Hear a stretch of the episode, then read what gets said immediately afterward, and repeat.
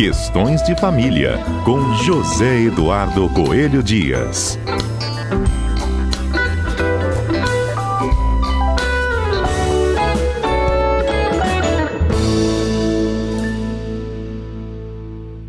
Olá, Zedu, bom dia para você. Bom dia, Fernanda. Bom dia aos nossos queridos ouvintes da Rádio CBN. Zedu, olha, a proximidade aí das festas, né? Não só o Natal ontem, tem Ano Novo na próxima semana, tem férias escolares chegando também no mês de janeiro. Como é que a gente acorda isso em famílias com pais divorciados, hein? Fernanda, é, é, um, é, um dos, é uma das grandes preocupações que a gente tem, é, principalmente quando a gente entende que, por vezes, o casal está se divorciando e quer fazer um acordo e é desgastante até mesmo esse processo de acordo, principalmente porque, embora a gente não questione mais os motivos da separação, que desde 2010 passou a ser um direito potestativo, né? ou seja, você não precisa mais justificar o motivo de uma ruptura. Mas a gente sabe que os motivos de uma ruptura acabam interferindo no comportamento eh, das pessoas quando estão fazendo né, as tratativas para a formalização do divórcio. Então, às vezes, as pessoas se precipitam até um pouco quando da elaboração dos acordos e não é, é, esclarecem é, é, efetivamente o que querem dizer, por exemplo, com Natal, com Réveillon, é, com férias escolares. Eu vou dar um exemplo. Fernanda, a gente sabe que para algumas pessoas o Natal é a noite de Natal, consequentemente, é o dia 24, não é isso? Isso. Para outras pessoas, ou seja, a convenção que existe é que o Natal é no dia 25 de dezembro. Então as pessoas às vezes fazem, colocam lá nos seus acordos assim: ah, a criança ficará com o pai nos anos pares e com a mãe nos anos ímpares no Natal. E aí começa aquela discussão.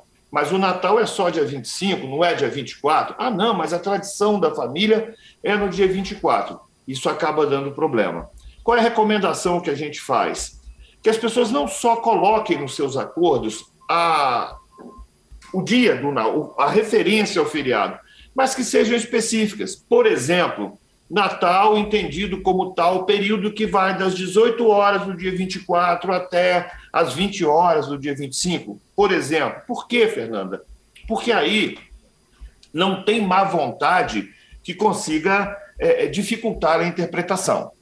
E, na verdade, a gente sabe que não há dificuldade de interpretação. A gente sabe que, via de regra, o que há é má vontade mesmo. Por quê? Porque se houve um casamento, se um conviveu com o outro, conhece bem as tradições da família e sabem o que um está querendo dizer com, quando diz que o Natal é com um e, no ano e Natal é com outro no outro. Réveillon é com um no ano e com outro no outro ano, com o pai num ano, com a mãe no outro. E férias escolares é outra coisa que costuma dar problema. Porque quando a gente fala, fala de férias escolares, se a gente for usar razoabilidade, nós vamos entender aquele período desde o dia, desde o último dia letivo até o próximo dia letivo. Mas aí a gente vê aquele monte de confusão. Ah, não, porque as férias escolares são só em janeiro. Então vai ficar 15 dias de janeiro com o pai, 15 dias de janeiro com a mãe. Nessa história toda, sabe qual é a última pessoa que é levada em consideração, Fernando? A criança. A própria criança. Fernanda, agora há pouco, inclusive, sobre isso, eu estava olhando o meu Instagram enquanto esperava o nosso programa começar e achei um texto da psicóloga Glícia Brasil, que é uma verdadeira autoridade em psicologia jurídica, sobretudo na área de crianças, adolescentes, separações ela é psicóloga jurídica no Tribunal de Justiça do Rio de Janeiro e tem livros escritos sobre o tema. E eu vi um post dela no Instagram que eu achei sensacional. Eu posso ler aqui, Fernanda? Claro, excelente. Olha o que a Glícia Brasil disse no Instagram. Fim de ano chegando, Réveillon e férias escolares se aproximando e a tensão dos pais e mães em litígio aumentando. A incerteza e a falta de controle gera ansiedade e principalmente a ideia de que se de que essa busca ou entrega do filho é tensa faz com que pais e mães passem para o filho uma grande angústia e ansiedade. Ninguém duvida que uma criança precisa conviver com os adultos que fazem parte da família e do ciclo social que se forma ao longo da vida para se desenvolver. Mas a questão é tormentosa quando há um litígio e os pais transmitem para o filho uma lógica adversarial. Ou eu ou ele, ou eu ou ela. Daí a criança passa a pensar dentro dessa lógica e nessa época do ano as coisas podem piorar. E não é raro, como consequência da lógica adversarial, no momento da busca da criança ou adolescente, o filho ou a filha diz: Eu não quero ir. O que fazer? Primeiro, os pais têm que manter a serenidade e não discutir na frente do filho. Cada um fala de uma vez, em postura de segurança, mas sem hostilizar. Segundo, o guardião deve se aproximar do filho e dizer: Filho, é importante você ir, porque ordem judicial a gente não pode descumprir. E vai ser bom você passar um tempo ao lado do papai ou da mamãe. Terceiro, o pai ou a mãe que ouviu do filho que ele não quer ir, deve manter-se calmo, não deve dirigir-se ao guardião fático que está entregando o filho e discutir com ele ou cobrar dele uma posição, porque se fizer isso, vai aumentar a resistência da criança e gerar estresse na ida. Por último, se o filho for, aproveite cada minuto desse encontro. Saia do celular, não critique o pai ou a mãe que deixou de estimular a ida do filho. Não pense que o filho não entende. O filho vê, ouve, percebe, é uma esponjinha. Então, sabendo disso, encha ele de amor e carinho e dê muita atenção. Essas palavras são da psicóloga Glícia Brasil e eu achei é, é, sensacional o que ela está dizendo, sabe, Fernanda? Principalmente. Eu achei lindo. É, ela é maravilhosa. Nós precisamos trazê-la aqui, inclusive, para conversar com a gente. Eu vou conversar com ela para a gente fazer um programa com a Glícia, porque a Glícia tem muito a dizer para a gente, tá? Mas é, é, eu achei interessante quando ela fala dessa incerteza. E essa incerteza, Fernanda, deve ser colocada na conta de responsabilidade de todo o sistema judiciário.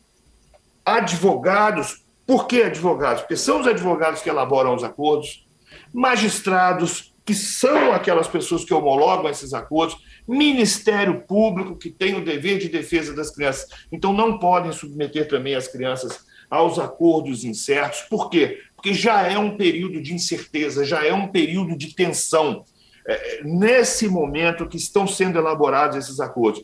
Então, nós todos que integramos o sistema judiciário temos o dever de fazer com que os acordos sejam redigidos de forma clara, precisa e que não dê margem para dúvida. Por quê? Porque a dúvida e a incerteza não é do acordo, mas dos próprios pais. E a nossa colaboração tem que ser no sentido de eliminar. Por quê? como diz a Glícia, a incerteza e a falta de controle gera ansiedade e, principalmente, a ideia de que essa busca ou entrega do filho é tensa, faz com que os pais e mães passem para o filho uma grande angústia e ansiedade. As crianças não merecem sofrer essa angústia e essa ansiedade, que não é delas, é dos pais.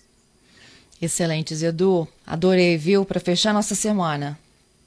É isso aí. Para abrir. Nossa semana do ano. É isso aí. Vou fechar o nosso Obrigada. Ano.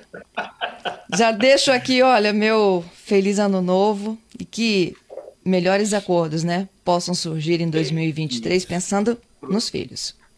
Aproveitar que vamos, estamos no período de recesso, temos a possibilidade de descansar um pouco, refrescar a cabeça e que nós, advogados, e que todo o sistema judicial no ano que vem possa elaborar melhores acordos que possam realmente servir de pacificação entre os pais para que as crianças se beneficiem disso. Para todos aí, Fernando, do estúdio, todos da, da, da CBN, para todos os nossos queridos ouvintes, um excelente 2023. Muita paz e prosperidade para todo mundo.